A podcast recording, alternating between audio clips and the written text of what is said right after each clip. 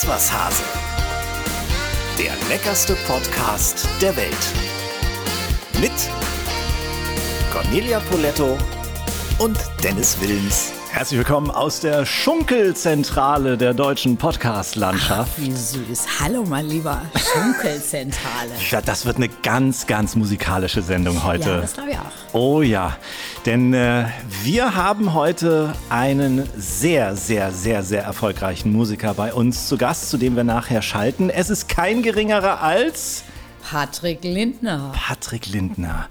Achtmal Sieger der volkstümlichen Hitparade, viermal Sieger der ZDF-Hitparade, sechs goldene Schallplatten, dreimal Platin und so weiter und so weiter. Wahnsinn. Der Typ ist eine Legende. Absolut. Und er ist wahnsinnig nett. Ich durfte ihn vor ein paar Wochen kennenlernen, weil ich mich ja jetzt auch so ein bisschen in diese Musikbranche gesneakt habe. Ich habe ja gerade schon mal reingehört in das Neues. Ja, Conny hat meine neue Single schon gehört. Und man muss bei Patrick natürlich auch noch dazu sagen, er ist mir auch ein grandioser Koch. das ist er, in der So, Tat. so habe ich ihn nämlich kennengelernt. Er war sehr erfolgreich bei The Taste mit dir im Team. Er hat Genau. gewonnen. Er hat gewonnen. Wir haben gewonnen. Darüber wird auf jeden Fall zu sprechen sein. Jetzt reden wir erstmal allgemein über Musik, Conny. Ich habe gehört, du hast eine fantastische äh, Konzerterfahrung gemacht. Ich bin ja tatsächlich nicht so ein äh, Konzertgänger. Ich weiß es auch nicht. Das hat mich irgendwie noch nie so. Also ich kann mich für Musik sehr begeistern, aber Konzerte, das ist mir irgendwie immer zu viel Menschen. Und meine Tochter hat mir tatsächlich zu meinem 50. Geburtstag letztes Jahr Karten geschenkt für Guns N' Roses. Junge. In Hannover waren wir. Ich hätte nie gedacht, dass du auf so eine Musik stehst. Ich, das ist für mich äh, tatsächlich irgendwie ähm, Kindheitserinnerungen. Und äh, das war meine erste Single, äh, die ich mir gekauft habe von Guns N' Roses. Und ich muss zugeben, ähm, wir haben es uns beide irgendwie ein bisschen romantischer vorgestellt. Du hast es gerade von mir schon so ein bisschen erzählt und ich finde es echt spektakulär. Äh, Du wusstest schon, dass da mehrere Menschen kommen, dass Rockpublikum auch vielleicht ein bisschen anders ist als Schlagerpublikum und so weiter. Ja, aber ich habe wahrscheinlich irgendwie so daran gedacht, da war ich ja auch so alt wie meine Tochter, um die 20, Mhm. dass die alle so ticken wie ich damals. Und äh, die waren schon echt hart drauf, die Jungs und Mädels, ohne Frage. Und die waren Ist da etwa Alkohol getrunken worden? Oh, minimal. Minimal. Also die Sanitäter hatten sehr, sehr viel zu tun. Gefühlt kippte eigentlich alle fünf Minuten irgendjemand um. Total breit. Und ähm, ja, ich weiß, gar- ist mir schon fast ein bisschen peinlich, aber nach anderthalb Stunden habe ich immer so nach links zu meiner Tochter rüber geguckt und ähm, nach vielen Selfies übrigens. Ja. Und habe gesagt, sag mal, ähm, wollen wir eigentlich bleiben? Was, du hast vorzeitig ein Guns N' Roses Konzert verlassen? Nicht wirklich. Ja, ist peinlich, ne? Ja, das Ja. ist wirklich Ja. Also verzeiht's mir bitte, aber ich, ich, ich habe halt einfach auch so drauf gehofft, auf die alten Sachen, die so in meinem Kopf waren, weißt du, so. Und es war, es war schon echt heavy, Oh. im wahrsten Sinne des Wortes. Sweet Child of Mine. Also das war ja, Ja. meine, meine, das war meine Abi-Zeit, so 94, Appetite for Destruction, ähm, das Album. Großartig. Mhm. Ja, das hatte ich auch gehofft, aber all das, was bis dato gespielt wurde, war halt. Aber also äh, war die Leistung der Band für dich dann auch ungenügend oder war es einfach nur das Umfeld? Nein, die Jungs waren schon, schon äh, gut drauf. Ja? Und ja, ja, ja. Weil Absolut. ich habe ich hab ein Konzert mal verlassen, weil ich wirklich so desillusioniert war. Ich war ja früher großer Depeche Mode-Fan. Depeche Mode, super, bis heute tolle Konzerte. Aber ich war auch ein Fan von den Sisters of Mercy. Und da war ich auf einem Konzert in Stuttgart und es war wirklich ich, grauenvoll. Grauenvoll. Ich, ich habe Andrew Aldridge geliebt äh, für Songs This Corrosion, ähm, Temple of Love und was es alles war. Und es war furchtbar. Es war kein Gesang, es war eher ein, ein Gegrunze. Der stand da irgendwie mit einem St. Pauli-Hoodie auf der Bühne und ich war, ich war völlig. Es war also die musikalische Leistung und das, was es mal ausgemacht hat, Also war einfach Jungs- für mich nicht mehr da. ja, die Jungs sind schon ein bisschen dicker geworden, aber so stimmtechnisch war das schon noch in Ordnung. Ja.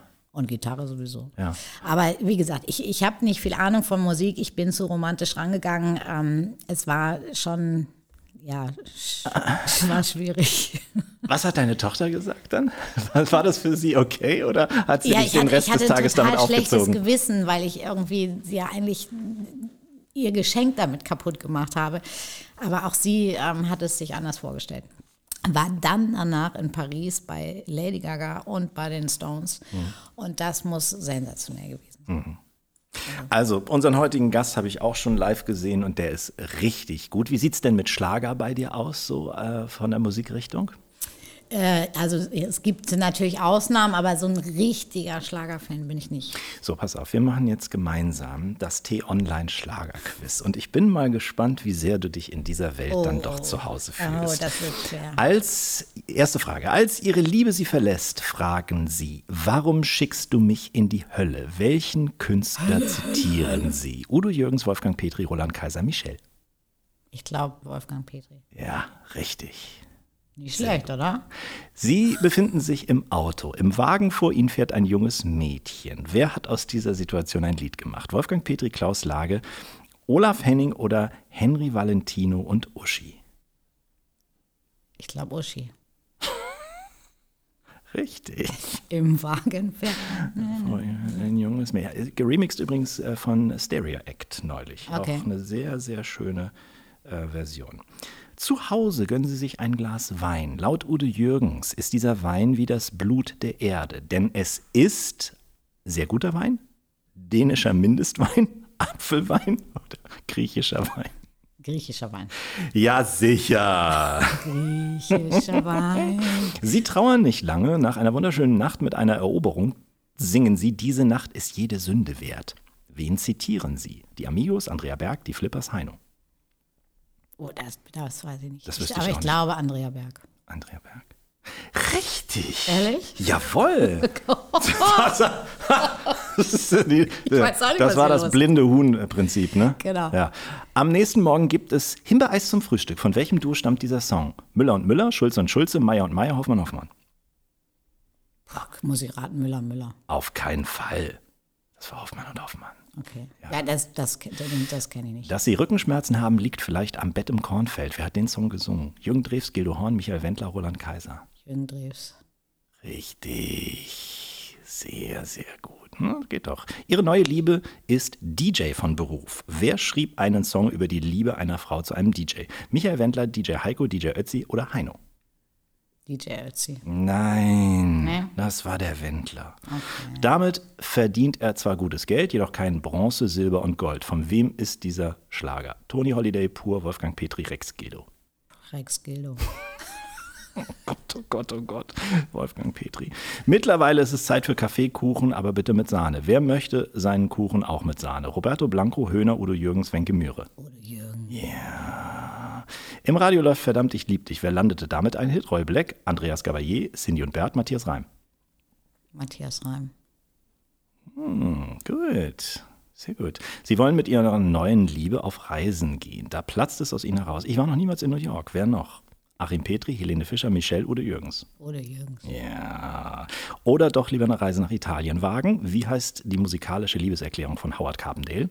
Amore mio, ti amo, carbonara oder Bella Ciao? Ti Oh, das hört sich gar nicht schlecht an. Ja, ne? Conny, Ja, vielleicht solltest, sollten wir auch mal ein Duett machen. Nicht Ich nur glaube, mit Pepe sollten- Palme, genau, sondern auch mal mit Dennis Wilms. ja.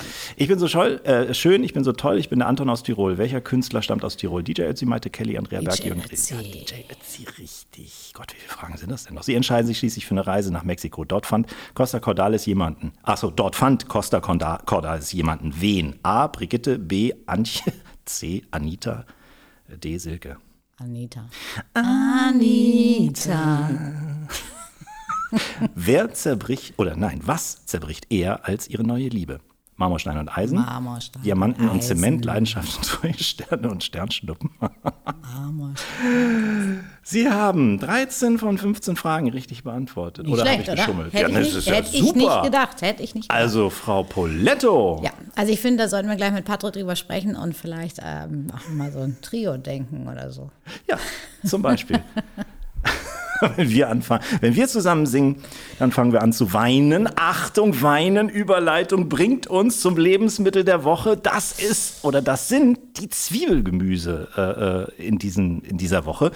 Und da hören wir uns mal die Fakten an. Das Lebensmittel der Woche.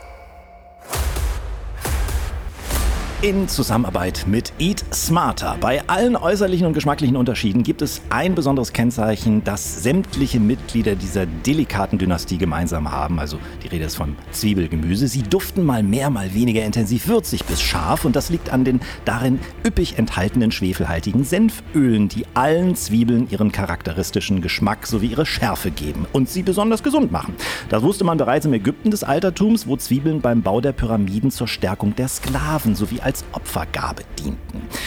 Die heute auch bei uns längst eingebürgerten verschiedenen Sorten von Zwiebeln kennt man übrigens seit dem 15. Jahrhundert, als die Holländer mit speziellen Züchtungen begannen. Zwiebeln sind ein echtes Allround-Talent als Heilmittel für viele Beschwerden. Darin stecken jede Menge Flavonoide, die dank antiallergischer und entzündungshemmender Eigenschaften typischen Erkältungssymptomen wie, äh, Symptomen wie Hals- und Ohrenschmerzen lindern können. Ob jetzt eingelegt, gedünstet, gefüllt oder gebraten, ohne Chipolle geht in der Cucina Italiana gar nichts. Schmorgerichte, Eintöpfe, Suppen werden durch Zwiebeln herrlich sämig. Frühlingszwiebeln machen sich auch in asiatischen ähm, Gerichten wunderbar und äh, in jeglichen Speisen überhaupt sind sie viel und reichlich einzusetzen. Soweit unsere Recherchen. Jetzt Sie, Frau Poletto. Bist du auch ein Zwiebeltyp? Äh, ich bin tatsächlich ein Zwiebeltyp. Ich liebe Zwiebeln in jeglicher Art von Zubereitung. Ich bin nicht der Fan von rohen Zwiebeln irgendwie oben auf dem Mettbrötchen oder so. Nein? Nein, nein, mach ich nicht. Auch nicht so mal auf so einen schönen Also Hotdog oben auf- drauf? Nee, nee. Also wenn dann Frühlingszwiebeln, Ja. die finde ich irgendwie ein bisschen zarter oder ich tausche auch gerne mal äh, gegen Schnittlauch, wenn ich es roh verwende. Ansonsten selbst in der Vinaigrette äh, Schalottenwürfelchen überbrühe ich immer einmal ganz kurz mit heißem Wasser. Dann sind sie ein bisschen feiner und nicht so ganz Zwiebel. Ja, weil das bleibt so die ganze Zeit. Das stimmt. Das ist so das, was ich nicht so gerne mag. Geschmorte Zwiebeln, grandios. Also mit eines meines, meiner Liebsten sind meine geschmorten Barolo-Schalotten. Richtig lecker. Mit ein bisschen Portwein immer auch ansetzen. Also nicht nur mit Rotwein, um die schöne Süße nochmal zu unterstützen und so ein bisschen karamellisieren lassen. Genau, mach ich sehr, auch. sehr fein. Zwiebeln dann schön braunen Zucker, dann so ein bisschen Crema de Balsamico und dann äh, ordentlich Portwein. Und Ja, wenn du Crema di Balsamico nimmst, dann brauchst du auch keinen Zucker mehr, weil das ist ja sowieso nur Zucker. Ah, doppelt hält besser, Conny. Dann natürlich immer die entscheidende Frage, wie, wa- was machen wir gegens Heulen? Äh, zum einen in Wasser schälen.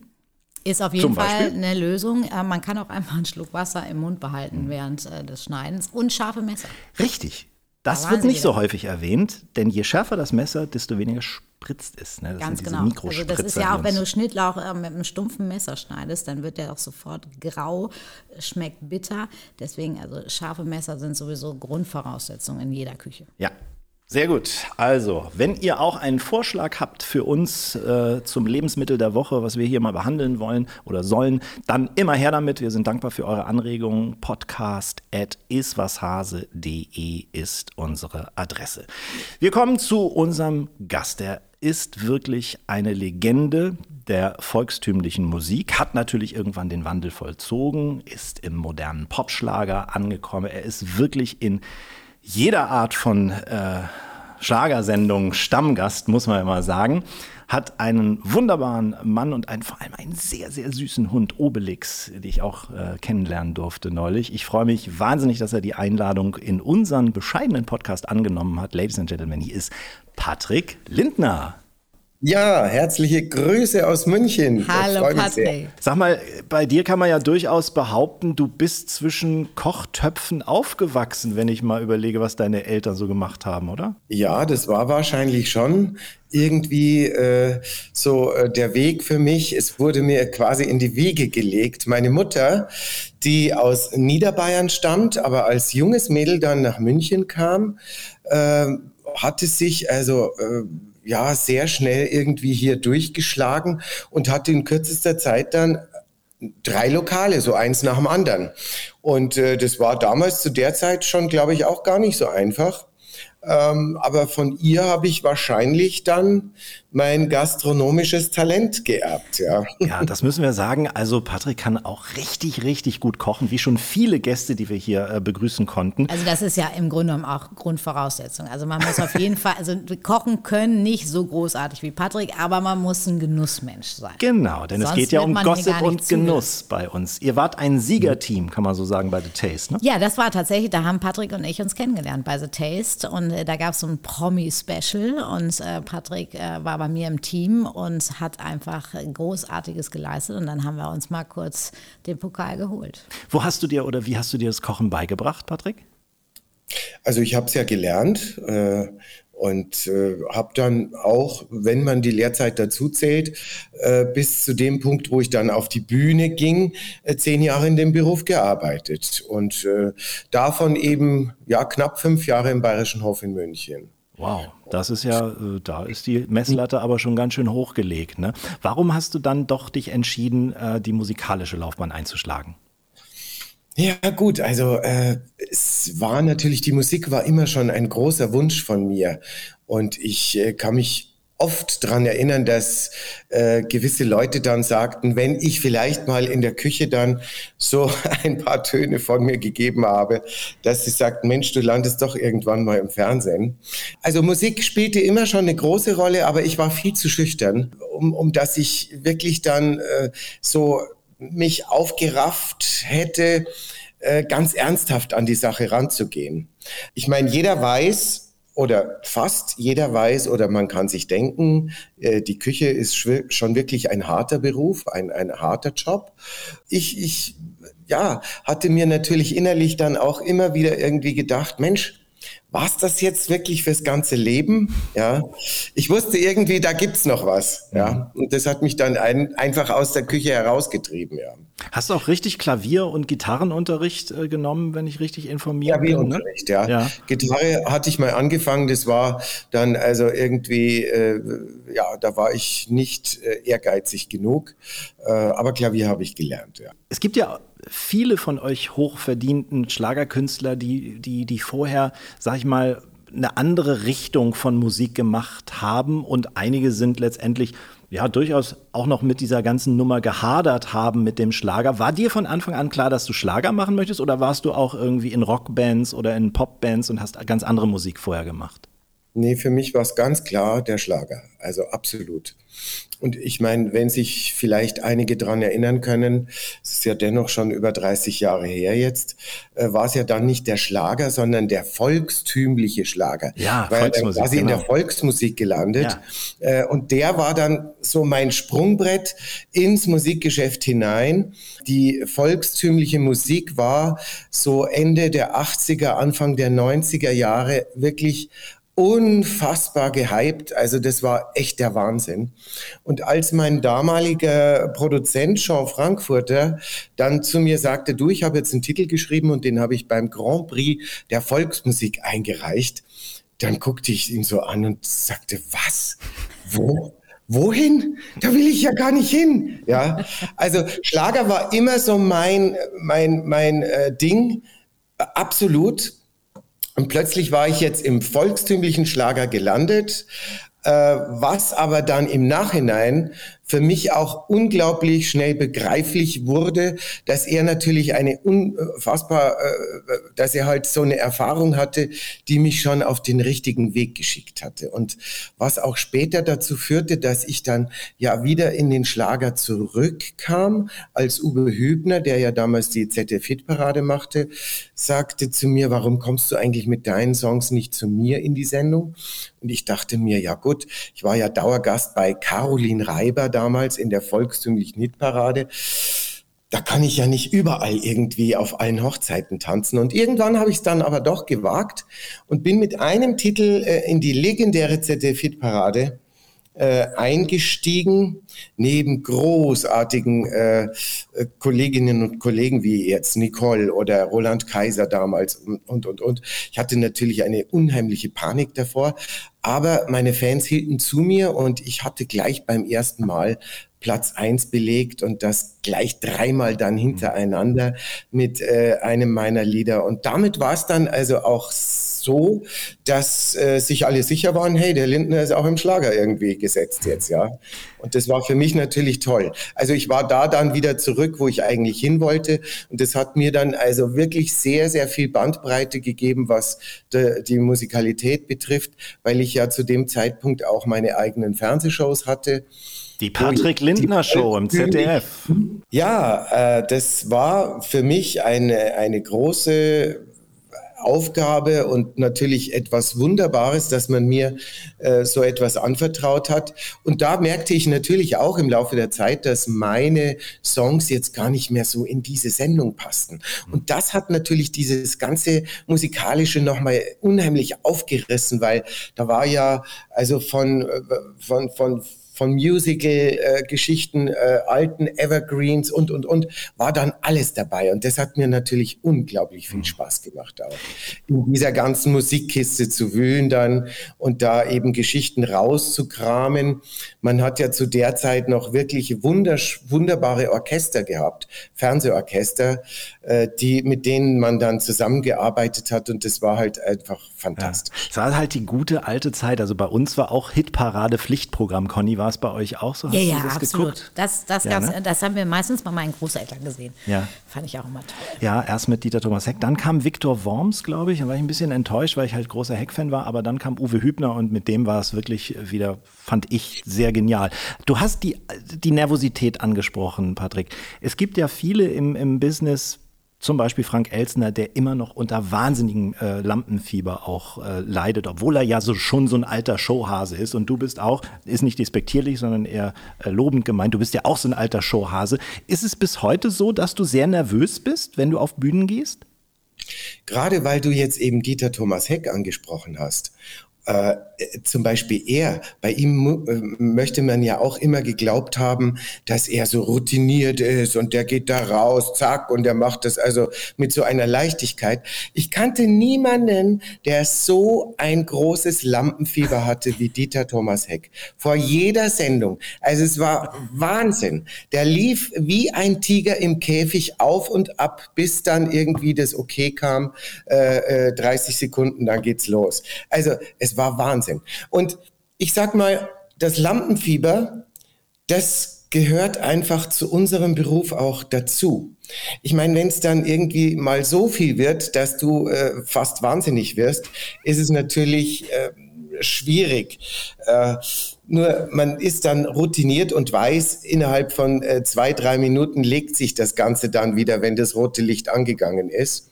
Aber es ist auch ein Respekt vor dem Publikum. Also wenn jemand so mit einer solchen Nonchalance da rausgeht und, und sagt, ach komm, das mache ich jetzt mal irgendwie mit links, dann geht's meistens schief. Mhm. Ja. Also man kann sich seiner Sache jetzt nie so sicher sein, dass man sagt, okay, ich bin jetzt eh der Größte und da gehe ich jetzt raus und das wird dann irgendwie mit links äh, mache ich das dann. Sondern das Lampenfieber ist schon irgendwo ein, ein, eine Respektsform seinem Publikum gegenüber. Und so sehe ich das auch immer, wenn ich auf die Bühne gehe. Heute natürlich mit viel mehr Leichtigkeit. Und das ist das, was ich an meinem Beruf jetzt so liebe. Früher hat man ja eine Panik gehabt, wenn dann so ein Auftritt bevorstand. Heute gehe ich da raus und freue mich drauf und ah, und, und lass mich da wirklich auch reinfallen und, und natürlich auch mit so einer kleinen Aufregung im Vorfeld. Aber es ist heute für mich einfach unheimlich schön.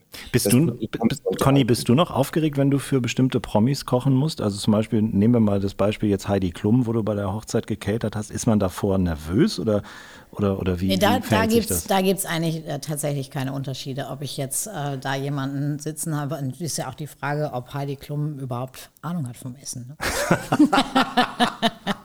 Das ist ich, hab, richtig, ich bin ja. eher so, dass ich, äh, dass ich natürlich noch mal dreimal mehr drauf gucke und zweimal mehr probiere, wenn zum Beispiel Kollegen da sitzen. Wenn mhm. Patrick kommen würde, ja, wenn er irgendwann mal kommen würde nach Hamburg, äh, dann, dann gibt man sich einfach noch mal ein bisschen mehr Mühe. Aber ähm, nee, ansonsten gibt es da keine großen Unterschiede. Aber wenn ich so an, an Moderationen auch denke von Kochsendungen oder eben auch wie damals bei The Taste, wenn wir äh, gemeinsam kochen, reden, äh, also da ist schon vorher eine gewisse Aufregung. Das ist auch gut so. Und ich finde, das hast du gerade genau richtig ausgedrückt. Das hat auch so mit Respekt vor dem Zuschauer zu tun. Mhm. Dass man ähm, natürlich ähm, sein Bestes geben möchte, um einfach auch so diesen, diesen Spaß, diese Freude an solchen Dingen zu vermitteln. Mhm. Du hast ja auch geschauspielert, äh, Patrick. Ich habe gesehen, ne, Traumschiff warst du ja, Soko und so. War das ein Zweig, der dich auch immer äh, begeistert und fasziniert hat oder war das einfach nur so ein, so ein Nebenprodukt deiner musikalischen Karriere? Ja, es war natürlich äh, sehr schön, als ich so die ersten äh, Anfragen für so eine Gastrolle bekam. Ähm, Im ersten Moment natürlich irgendwie mit einem leichten Bauchkribbeln, weil man sich denkt, okay, äh, hoffentlich äh, packe ich das jetzt. Aber es war wirklich etwas Wunderbares, dass man eben die Möglichkeit bekam, auch da mal irgendwie so äh, reinzuschmecken und, und, und sich das Ganze mal anzugucken. Das hat alles super geklappt. Äh, und äh, ja, ich, ich hatte dann also eine Anfrage nach der anderen, als dann natürlich äh, auch Herr Rademann anrief. Wolfgang Rademann, der große Produzent von all diesen unglaublich erfolgreichen äh, Sendungen, äh, die ein Millionenpublikum eben auch anziehen.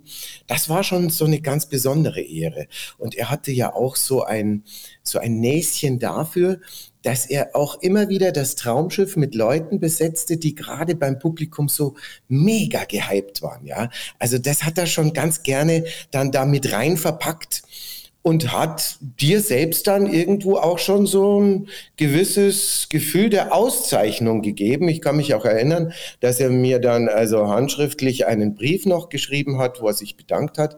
Also es waren natürlich mega tolle Erlebnisse, die man da hatte. Ich habe mit so vielen Schauspielern dann äh, äh, auch Freundschaft geschlossen. Man kannte sich dann einfach gut. Es war so ein ganz anderer Bereich, aber trotzdem gehörte er auch irgendwie mit äh, zum Entertainment. Und ich möchte jetzt nicht sagen, dass ich also jetzt äh, ein großartiger Schauspieler deswegen geworden bin. Ich war halt einfach eine Figur, ein Darsteller, äh, der halt irgendwie so ein bisschen was dazulernen durfte. Also mhm. äh, es war mega spannend, muss ich sagen, ja. Und hat mich sehr ja auch sehr geprägt im Endeffekt. Ja, und das ist ja auch, also ich meine, Schauspielern und dabei fremde Länder sehen und auf so einem Schiff durch die Gegend schippern, es, es gibt schwierige und heftigere Schauspieljobs, glaube ich. Also das wäre schon auch noch was, äh, was wir uns auch gut vorstellen könnten, träumen Conny. Wir immer noch träumen davon. wir noch von. Wir träumen zum Beispiel auch von etwas, was du auch schon hinter dir hast, nämlich mal bei Let's Dance mitmachen zu können. Wie war denn das für dich? Oh Gott. Du, das war für mich wirklich nochmal, und da war ich ja auch schon, in einem doch äh, etwas äh, fortgeschrittenerem Alter. äh, ich zählte so zu den Älteren, die damals mitmachten in meiner äh, Folge. Ähm, ja, es war nochmal, wo ich mich nochmal so richtig ja, rausgeholt habe, wo ich mich nochmal richtig fit machen konnte. Mhm. Das war schon großartig. Äh, aber ich glaube, es gab keine Zeit in meinem Leben, wo es äh, körperlich so anstrengend war wie in dieser Zeit. Und das geht ja doch mit dieser ganzen Vorbereitungszeit, ging es ja schon so, ja, kann man sagen, ein knappes halbes Jahr, wenn du das alles dann zusammennimmst.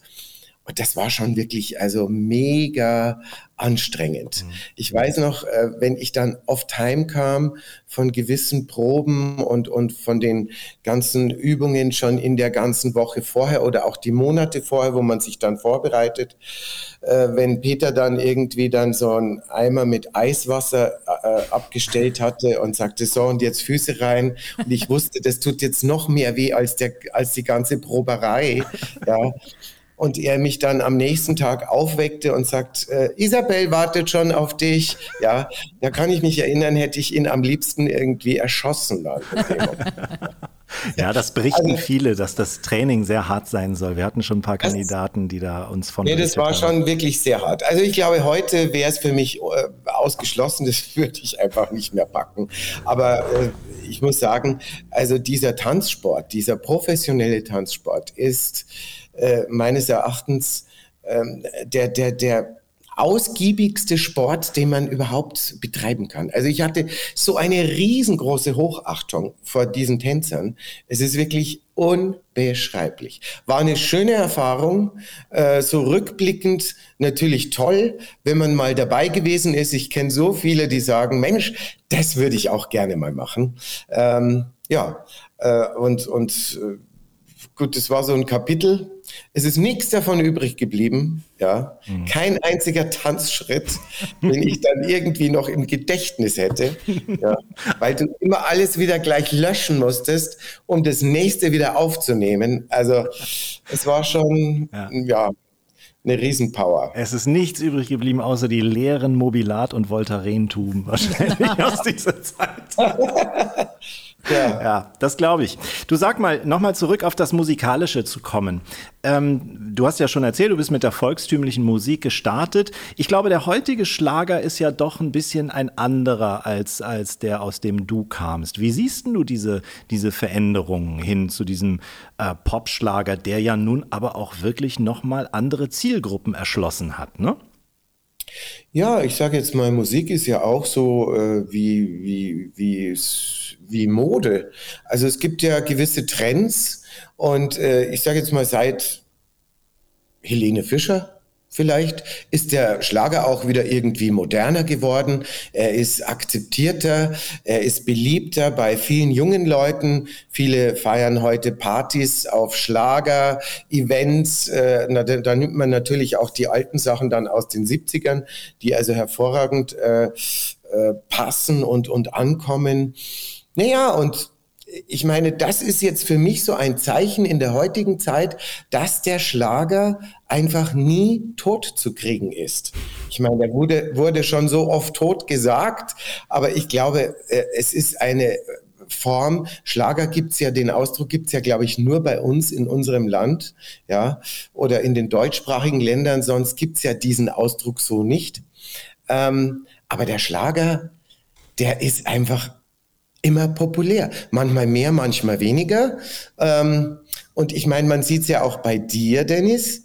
Du bist ja auch mit deiner Musik im Moment unheimlich weit vorne. Deine Songs sind mega toll produziert und, und einfach irgendwie so hip und so modern. Ähm, das, das macht einfach auch den Schlager aus. Also äh, ich, ich finde es toll, dass es jetzt in diese Richtung geht. Und ja. Ja, ich finde es auch großartig und vielen Dank äh, für die Blumen. Das ist natürlich äh, fast schon äh, die, die, die Mega-Adlung hier, sowas von jemandem wie dir Hab zu hören. Selten danke. So ja, gesehen, danke, danke, danke, äh, äh, ich habe es letztes Mal ja auch schon gesagt, als wir uns getroffen hatten äh, in einer Fernsehsendung und, und das war wirklich, es ist sehr erfrischend, das dann äh, zu, zu, zu, zu spüren ja, und ich glaube, das Publikum spürt das ja genauso. Das ist ja immer das ganz Wichtige, dass du dann irgendwie, dass das Publikum ja irgendwie was verspürt. Also ja? das Publikum, da sprichst du gerade was an. Diese, diese Fans vom Schlager, die haben mich auch sehr, sehr beeindruckt. Also ich kannte so ein bisschen das Fantum von meinen frühen Anfängen im Kinder- und Familienprogramm, so von der Tigerente. Da haben mich dann die Leute auch verfolgt irgendwie und ich war sehr, sehr bekannt in sehr kurzer Zeit. Dann ebbte das, als ich in die Wissenschaft kam und mit die, die ganzen Wissenssendungen gemacht habe, ebbte das ein bisschen ab. Das war auch okay so, weil Wissenssendung halt, das ist so, so, so, so eine Nische, ne? so ein Genre, was halt nicht so breit aufgestellt ist ist. Und aber in der Musik fängt das jetzt wieder an. Die sind ja unglaublich ähm, auf Zack, die sind unglaublich freundlich, unglaublich dankbar. Die stehen vorm Hotel, haben irgendwie, weiß ich nicht, sämtliche Fotos aus den letzten 20 Jahren ausgedruckt, die man dann äh, signieren darf. Und das sind wahnsinnig tolle Fans, oder? So habe ich es zumindest erfahren. Gut, also das ist, äh, glaube ich, schon ein Fankreis, wo man sagen kann, die sind wahnsinnig treu und auch äh, so in, in guten und in schlechten Zeiten. Man, ähm, man wird immer irgendwie hochgehalten. Das ist das Besondere. Also es ist natürlich auch so ein Nehmen und Geben. Also man, man muss seine Fans auch natürlich pflegen äh, und, und, und sich dann auch so ein bisschen kümmern. Aber ich sage jetzt mal so, in der deutschsprachigen Musik ist es echt so, dass man echt ein tolles äh, Publikum hat, was einen nicht so schnell wieder fallen lässt. Ja, und äh, das macht es einfach aus. Mhm.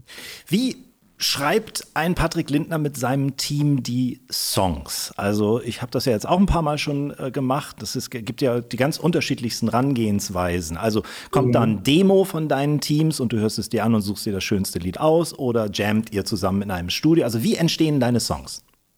Beides. Es ist natürlich so, dass dir ja unheimlich viel angeboten wird, manchmal viel, manchmal eben äh, nicht so viel. Äh, manchmal ist unter dem vielen dann äh, überhaupt nichts dabei, wo du sagst, wow, das, das reißt mich jetzt irgendwie um. Ähm, äh, ja, und, und da gab es dann eben auch schon Momente, wo ich dann mit meinem Produzenten zusammengesessen bin. Der kam dann zu mir nach Hause, hat sich an den Flügel gesetzt und wir haben dann gesagt, komm, wir äh, kreieren jetzt selber irgendwie was. So äh, innerhalb der nächsten Tage. Und das hat manchmal wirklich super funktioniert. Ähm, aber auch natürlich nicht immer. Also es kommt immer drauf an, wie ist deine Stimmung, wie ist die Situation, bist du kurz vor einem äh, Produkt, was jetzt raus muss und du bist gezwungen, irgendwie jetzt was noch selbst zu schreiben, weil nichts im Angebot ist. Mhm. Also es ist manchmal so wie in der Küche. Du musst dann aus dem, was noch da ist, musst du irgendwie was Tolles zaubern. Ja. ja? Und man ist ja dann also, auch und man ist ja dann auch unter Druck. Conny, bist du unter Druck gut? Kannst du unter Druck kreativ sein in der Küche? Ja, ich habe ich hab tatsächlich die Eigenschaft, wenn ich ähm, unter Druck bin, und das ist ja tatsächlich in der Küche öfter mal der Fall, dass ich erinnere mich nur vorletztes Wochenende an 2600 Gäste in äh, Dagobertshausen, dann ähm, habe ich Gott sei Dank dieses Gehen, dass ich plötzlich ruhig werde. Also ich werde dann, wenn Stress ist, werde ich eher ruhiger. Und das ah. ähm, tut sehr gut in der Küche, weil sonst kommt man irgendwann, glaube ich, auch an so einen Punkt, an seine absolute Grenze, wo irgendwann nichts mehr geht. Und dann geht auch die Kreativität verloren. Und das ist auch so eine Gefahr in der Küche, dass man, wenn man jeden Tag so unter Strom ist, dass plötzlich einem auch nichts mehr einfällt. Also es gibt ja einfach Klassiker, die irgendwie immer funktionieren, aber man möchte ja jedem Gericht auch irgendwie seine persönliche Handschrift geben. Und da ja. kommen wir, glaube ich, wieder genauso in eure Musikrichtung. Mhm. Und äh, dafür braucht man mal Ruhe. Da reicht auch manchmal einfach nur ein Wochenende in Italien, ein bisschen über die Märkte laufen, selber schön essen gehen und plötzlich ist man wieder da. Und mhm. dann kommt auch wieder was Schönes Neues. Mhm. Ja, das ist wirklich also äh, bewundernswert, wenn ich mich an unsere äh, The Taste-Geschichte erinnere. Ich war ja wirklich so unglaublich dankbar und froh, dass ich mit Cornelia im Team sein durfte. Und äh, es ist natürlich jetzt für jemanden, der so viele Jahre dann schon raus ist aus diesem Beruf, und da ging es ja jetzt wirklich so um gewisse Kniffligkeiten und, und, und also da habe ich Cornelia so bewundert, wie sie da mit ihren äh, unglaublich tollen Ideen äh, gezaubert hat und mir auch irgendwie da so die Richtung gegeben hat. Also es war wirklich unfassbar toll. Also da, da bin ich vor Ehrfurcht bin ich dahingeschmolzen, muss ich ganz ehrlich sagen. Danke. Jetzt habe ich das noch ist natürlich toll, weil gerade in der Küche, wenn es dann darum geht, dass man also irgendwie, so wie du sagst, 2600 Leute, ich meine, das ist ja schon meine Hausnummer, und, und da muss ja wirklich alles organisiert sein und es muss wirklich alles klappen. Wie oft passiert es dann in der Küche, dass dann auch mal was schief geht? Ja? ja, damit muss man ja immer irgendwie auch rechnen. Äh, dann aber die Ruhe zu bewahren und irgendwie kühlen Kopf zu haben und schnell zu reagieren, dass man irgendwie diese Sache dann auffangen kann, das, das ist eine hohe Kunst. Ja, und das muss ich sagen. Also ich glaube, in der Form wäre ich in der Küche heute nicht mehr so gelassen, äh, weil ich da echt so eine Panik verspüren würde, wo ich sage, das schaffe ich jetzt nicht. Das ja, aber, aber dich kann ja. ich, dich kann ich mir auch schlecht als Choleriker vorstellen, ganz ehrlich. Wie, wie, wie, was bist du für ein Typ? Wie, wie reagierst du auf Stress und Druck? Also Choleriker äh, tatsächlich bin ich nicht. Nee. Äh, Stress und Druck äh, löst dann bei mir etwas aus, dass ich also wirklich, so wie Cornelia auch sagt, ruhig werde und dann versuche, äh, so gut wie möglich mich da durchzumanövrieren. In einer Sendung, wo du also praktisch in einer Kochsendung, wo du kochen musst, weil du dich auch wirklich darauf konzentrieren musst und musst aber dann daneben noch irgendwelche Sachen beantworten. Da habe ich schon Schwierigkeiten. Also da und da, dann da, noch das Ganze auf einen da, kleinen Löffel bringen. Da habe ich echt Schwierigkeiten manchmal, wenn dann plötzlich wieder irgendwie die Steadicam kommt und dann die, das Mikrofon äh, äh und, und fragt dann nach, äh, was ist der nächste Schritt oder und du bist gedanklich gleich äh, gerade ganz woanders. Das sind dann so Sachen, wo ich echt nervös werde. Aber ich bin kein Choleriker und Choleriker gibt's also äh, einige in der Küche, das muss man ganz ehrlich sagen.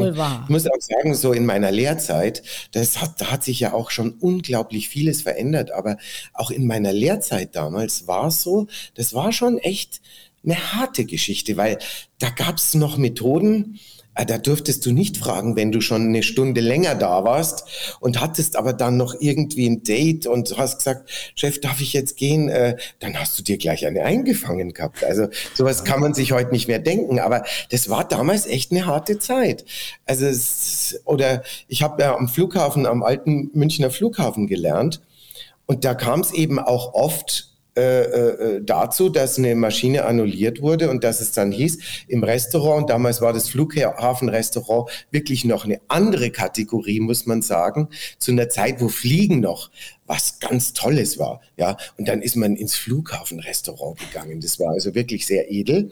Äh, und äh, ja, und dann hieß es plötzlich, wir haben jetzt eine Maschine mit äh, 180 Leuten, die ist jetzt verspätet oder annulliert worden. Wir müssen jetzt schnell irgendwie ein, ein Menü zaubern, die Leute sind jetzt hier zum Essen eingeladen. Ne? Und das äh, sind natürlich so Sachen, wo, wo du schon auch Stresssituationen auch gelernt hattest, damit umzugehen. Ja. Aber cholerisch, das ist nicht mein Naturell. Also ich bin dann eben eher auch der, der sich dann so ein bisschen irgendwie in sich zurückzieht und versucht dann die Aufgabe so schnell wie möglich äh, zu lösen. Was mein Fehler war immer, das ist auch äh, äh so eine Sache. Ich, ich habe dann ähm, oftmals die Dinge alle irgendwie selbst schnell erledigt, bevor ich sie anderen aufgetragen habe, wenn ich schon gemerkt habe, dass das so nicht funktioniert.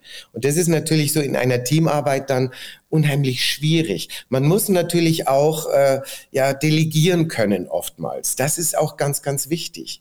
Also da das kann man ja, wenn ich das sagen darf, das kann man ja auch lernen. Ne? Also das, das fiel mir auch tatsächlich schwer, Patrick, ja. wirklich mal abzugeben und nicht einfach, weil man sagt so, ja ich ich kann es sowieso besser, bevor ich dem das erkläre, mache ich das eben schnell selber. Ja, ja, und irgendwann genau. bist du in einfach so einer Wolke, dass du sagst, so, da geht irgendwie gar nichts mehr. Also das, das kann man aber lernen.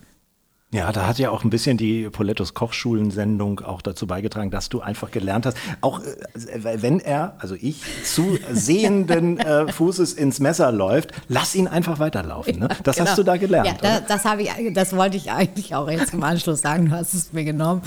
Äh, das stimmt. Du bist eigentlich äh, tatsächlich derjenige, der mir das Delegieren nähergebracht ja, Ja, ja, ja. Das lag dir vorher so gar nicht im Blut. Nein, nee, nein. nee, ist klar. Abseits der Küche und abseits der äh, Musik ähm, bist du ein sozialer Mensch, Patrick. Du hast deine Stiftung. Ähm, kannst du kurz sagen, worum es da geht? Ja, ich habe vor einigen Jahren äh, habe ich mal irgendwie durch ein Gespräch erfahren, dass es noch immer einen hohen Prozentsatz an jungen Menschen gibt, die sich äh, das Leben nehmen, weil sie mit ihrer äh, Art der Sexualität oder mit ihrem Leben nicht äh, sich zurechtfinden. Plötzlich merken, ich bin irgendwie anders gepolt, als es, als es vielleicht irgendwie jetzt so nach außen hin, sage ich jetzt mal in Anführungsstrichen, vorgegeben sein sollte oder so. Und das hat mich unglaublich schockiert, weil ich mir dachte, das kann doch in unserer heutigen Zeit überhaupt nicht wahr sein, dass es äh, so viele junge Leute gibt, die sich da deswegen das Leben nehmen. Und das hat mich dann dazu gebracht, äh, mich da mehr und mehr mit diesem Thema zu beschäftigen. Ich hatte dann also mit äh, ganz vielen jungen Leuten hier bei uns in München zusammengearbeitet, die in der Diversity tätig waren. Die hatten also wirklich unglaublich tolle äh, Projekte entwickelt, wo es also um Aufklärung ging in den Schulen, äh, wo man sich dann ein, ein, ein, ein, äh, so ein Programm überlegt hat mit was man äh, die, die Kinder und Jugendlichen erreichen kann. Und das war so ausgeklügelt und so raffiniert und so äh, wunderbar interessant auch, dass ich sagte, Mensch, kann ich da, kann ich mich da irgendwie einbringen? Kann ich euch da helfen? Und so kamen wir zusammen und ich habe dann äh, eben über die Regenbogenstiftung hier in München dann die Patrick Lindner Stiftung gegründet und äh, habe dann natürlich ab dem Zeitpunkt versucht, finanziell eben diese ganzen Projekte eben auch zu unterstützen. Und äh, das gelingt uns jetzt seit äh, vielen Jahren. Und darüber bin ich sehr froh und dankbar, dass wir diese Zusammenarbeit haben, dass es viele Menschen gibt, die nach wie vor da sehr interessiert dran sind, wenn es äh, eben um, um, um solche Projekte geht und um die Stiftung. Und ja, es, es ist einfach so, dass es innerlich so ein tolles Gefühl auslöst.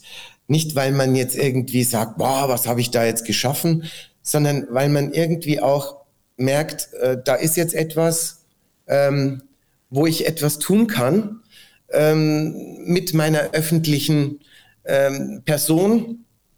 Und das ist, glaube ich, für jeden, der so in der Öffentlichkeit steht, auch, äh, glaube ich, doch eine Aufgabe, die man so ins Auge fassen sollte.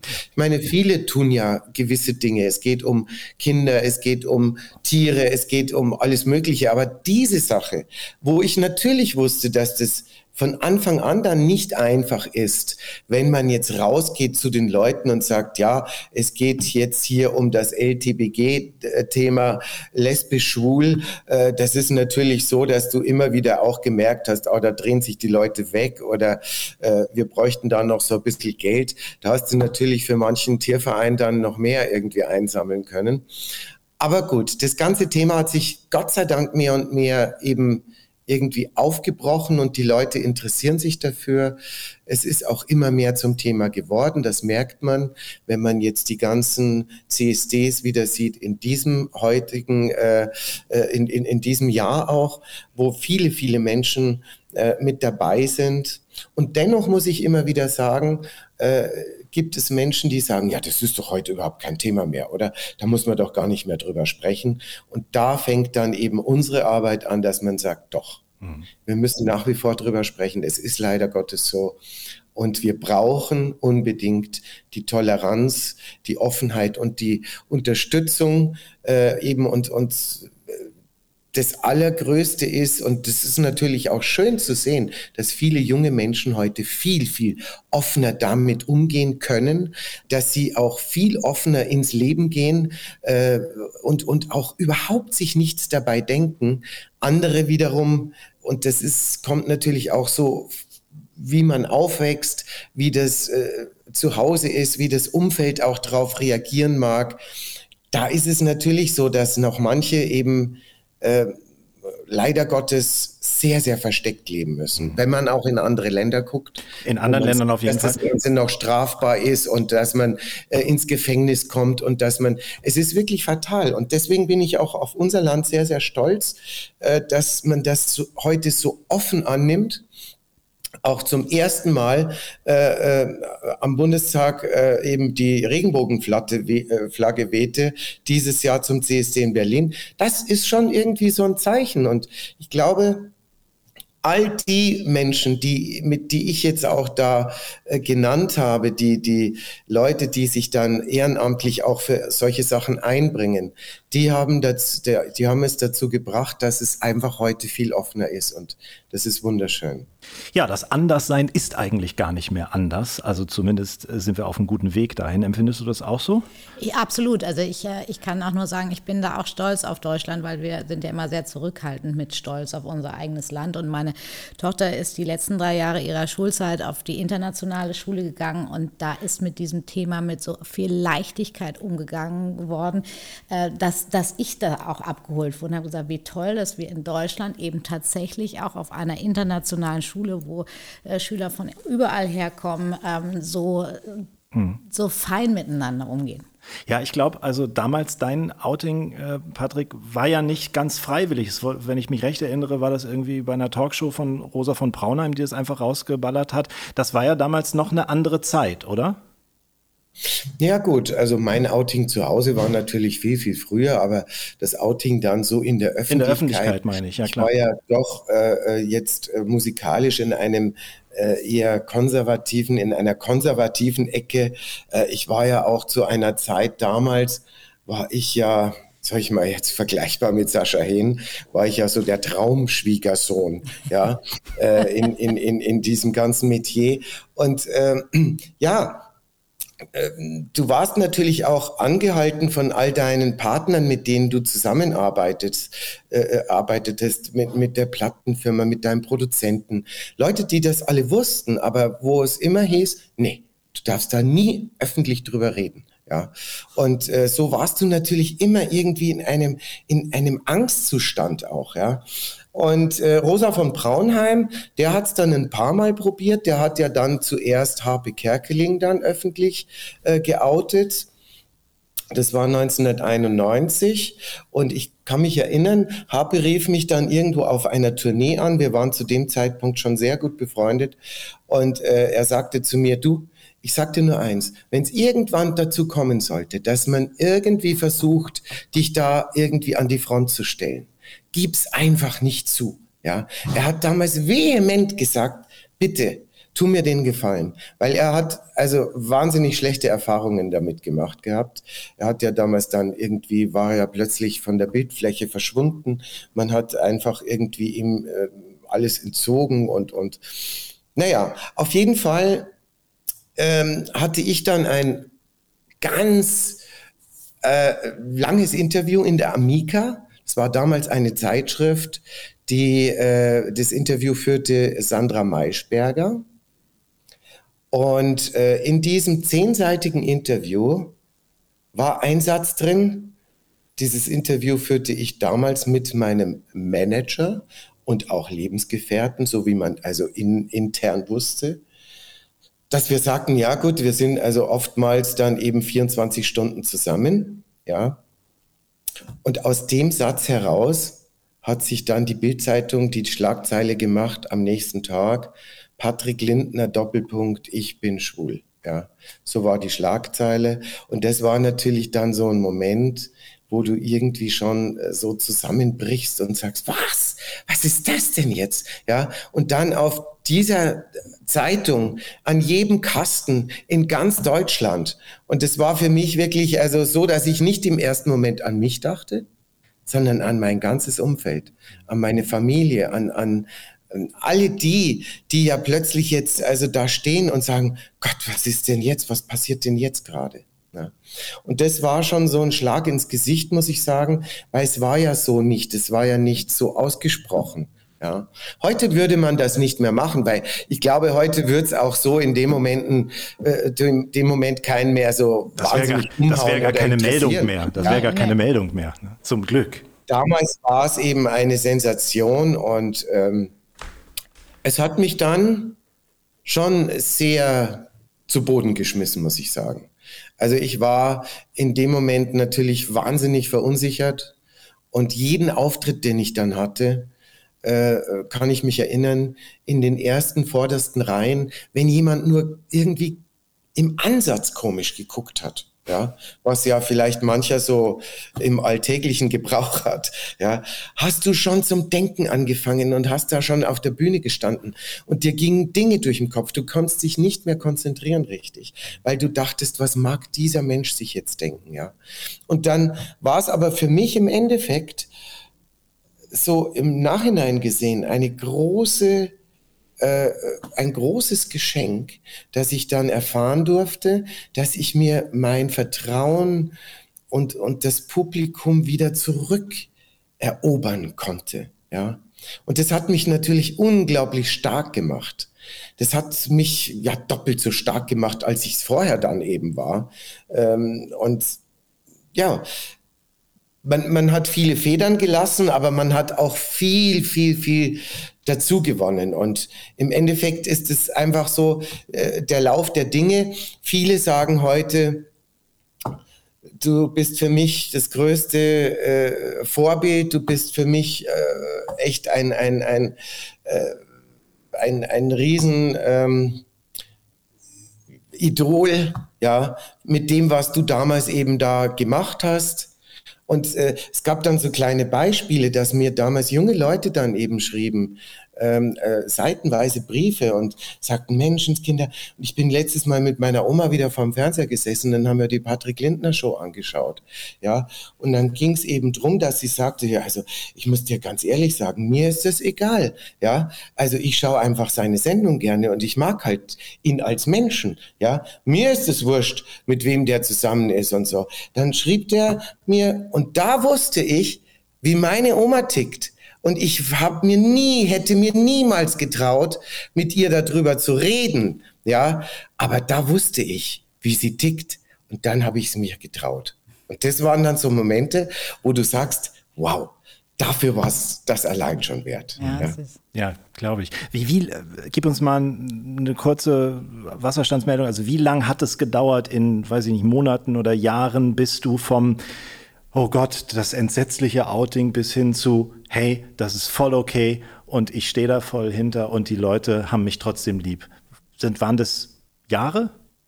Man kann es fast in, in, ja, man kann es eigentlich nicht in, in Zeit jetzt sagen, mhm. weil bei den einen war es ja vollkommen egal. Bei den anderen, da habe ich es erlebt, auch bei wirklich langjährigen Fans, die sich sofort abgewendet haben, die aber dann später wieder kamen, ja, und es gibt mit Sicherheit heute noch Menschen, die bis heute sagen, der Lindner, der ist für mich, also das ist kein Thema mehr. Also es gibt es mit Sicherheit auch noch.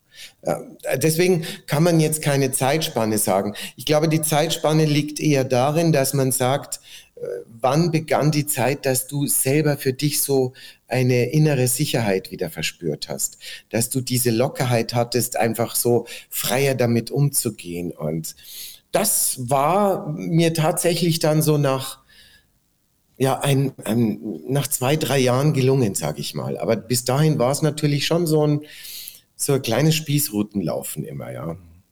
Also ich ziehe meinen Hut äh, davor, Patrick. Für mich bist du auch ein Idol oder seid ihr Idole. Es gibt ja auch Kollegen, die das ebenso auch gemacht haben oder durchgemacht haben, was du durchmachen musstest. Ich finde das ganz, äh, ganz, ganz großartig. Lass uns zum Schluss nochmal äh, den Bogen schlagen zur Kulinarik. Kochst du auch zu Hause für dich und deinen Mann? Ja, natürlich. Das äh, mit einer absoluten Freude. Ähm, natürlich noch lieber, wenn man sich eben Gäste eingeladen hat. Und äh, gut, ich meine, da kommt jetzt natürlich hinzu, dass man Dinge umso lieber macht, wenn man sie nicht mehr machen muss. Ja, Deswegen äh, ist es für mich heute der schönste Ausgleich, wenn ich zu Hause bin und ich habe Zeit und, und äh, man überlegt sich, was kann man machen äh, und, und äh, dann bekocht man seine Freunde und, und dann hat man einen großen Tisch und äh, das war für mich immer so das Allerschönste, einen großen Tisch zu haben, viele Stühle, ja, viele Plätze und, und äh, ja, und, und dann einfach irgendwie die Sachen äh, zu kredenzen, zu servieren, mhm. dann eben irgendwie so dieses Lustgefühl zu erleben, das dann so entsteht beim Essen. Nein, es ist einfach schön. Ich kann also mir ich dich, ich kann mir dich perfekt gerne. als Gastgeber wirklich vorstellen, ich oder auch. Conny? Ich, also, ich, kann, ich sehe aber auch Patrick und, und äh, Peter äh, tatsächlich schon in dieser Vorfreude. Also ich, ich sehe euch wirklich, wie ihr beim Viktualienmarkt lauft, schaut, was gibt es für schöne Sachen. Heute Abend kommen ein paar Freunde und dann wird alles ausgepackt und man freut sich, dass der Fisch einen anlächelt und die Pfifferlinge in dieser Zeit und der so. Fisch einen anlächelt. Und dann kommt kommt wahrscheinlich Peter und sagt, weißt du was, Patrick, das sieht so toll aus und es ist so eine schöne Stimmung, lass uns mal schon mal ein Glas Wein aufmachen. Und dann fangen ja. die beiden an, da so ein bisschen vorzubereiten. Ihr deckt mit Sicherheit den Tisch auch sehr liebevoll ein. Also das habe ich gestern auch für Freunde gemacht und das ist für mich das Schönste. Mhm. So entspannt zu Hause, ohne Stress äh, kochen zu können. Das führt mich natürlich zu der ultimativen Frage, die wir fast immer am Ende des Gesprächs führen. Stell dir vor, Patrick, Conny und ich kommen zu euch zu Gast. Was machst du? Was äh, würde ich euch dann anbieten? Hm, ja, bei uns ist ja die bayerische Küche immer wahnsinnig bevorzugt. Wenn man jetzt Gäste äh, irgendwie von weiter her empfängt, dann äh, kriegt man immer wieder die Frage gestellt, ach, kannst du uns deine Kalbsfleischpflanzerl wieder mal machen mm. mit deinem bayerischen Kartoffelsalat? Oh. Ist ja so ein ganz einfaches Gericht, aber Geil. wirklich so ein absoluter Volltreffer für viele. Ja, und dann ist natürlich jetzt gerade zur Biergartenzeit, ist das auch so ein Thema, wo das natürlich immer wieder gut passt. Ich muss aber dazu sagen, dass ich damals bei, bei äh, Alfred Biolek habe ich mir was abgeguckt, was ich immer wieder gerne zu Hause gemacht habe. Und zwar war das ähm, ein Fisch im Schweinenetz. Ja, ähm, man kann dazu jetzt ein Lude Meer nehmen oder ein, ein ähm, ja egal, welchen Fisch auch immer eigentlich. Am, am besten nimmt man einen festfleischigen Fisch. Und dazu äh, braucht man eben dieses berühmte Schweinenetz. Allein wenn du dann Schweinenetz gesagt hast, dann hat jeder gesagt, Willen, was ist das denn? Ja? Aber Cornelia, du kennst dich aus. Es ist wirklich so was Fantastisches. Also äh, äh, es wird dann so eine kleine Farce gemacht mit äh, äh, Tomaten. Die gibt man dann, quasi der Fisch wird dann auf dieses Schweinenetz gelegt, dann gibt man diese Farce da drauf und dann wird das Ganze wie so ein Päckchen, wird das eingepackt und dann gibt man das Durch das so Schweinenetz hält das dann ah, natürlich. Also, ein also da kommen nach Creme fraiche und, und solche Sachen, was also so ein bisschen diese Frische bringt, ein paar Kräuter, ja, und das ist so einfach gemacht. Ja, ja. dazu gibt's so eine kleine, äh, so, so eine feine, leichte Weißweinsoße und dann eben so etwas wilden Reis oder so. Ähm, ein tolles Gericht, was unglaublich viel hermacht und was so einfach und schnell gefertigt ist, wo jeder dann immer sagt, Wow. Und das habe ich mir von Alfred damals noch irgendwie abgeguckt. Und das koche ich auch immer wieder gerne zu Hause. Kann ich euch auch anbieten. Kann ich auch mal machen für das euch. Das hört sich Vielleicht. sensationell an. Wir wären dabei. Also auf jeden Fall. Oh, diese Netz. Ich habe mich schon bei den Fleischpflanzern, habe ich bei den Kalbsfleischpflanzern habe ich mich schon komplett eingespeichelt hier. Okay, also, ich habe schon gemerkt. ich habe auch Hunger.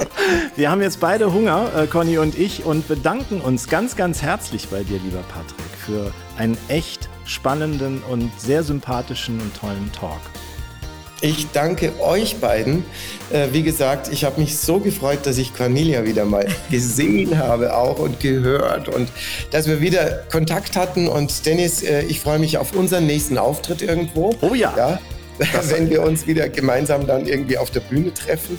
Und äh, ja, und das nächste Mal Hamburg ist natürlich äh, Cornelia dran. Das ist, ist klar. Ist auf jeden Fall geborgt. Also jetzt müssen wir das irgendwann mal hinkriegen, Patrick. Ich habe ja, mich auch riesig gefreut, unbedingt. dass wir uns hören, sehen äh, durften, wiedersehen durften. Und äh, ja, Dennis, jetzt bist du dran. Alles, nächstes Mal in Hamburg. Genau, jetzt bin ich da. Alles, alles, alles Gute. Liebe Grüße nach München. Grüß bitte auch Peter Schön und vor allem Obelix, den ich ja auch kennenlernen durfte, euren kleinen entzückenden Hund. Ja, das sage ich. Ja, klar. danke, danke, danke. Und äh, alles, alles Grüße und herzlichen Dank auch. Dankeschön.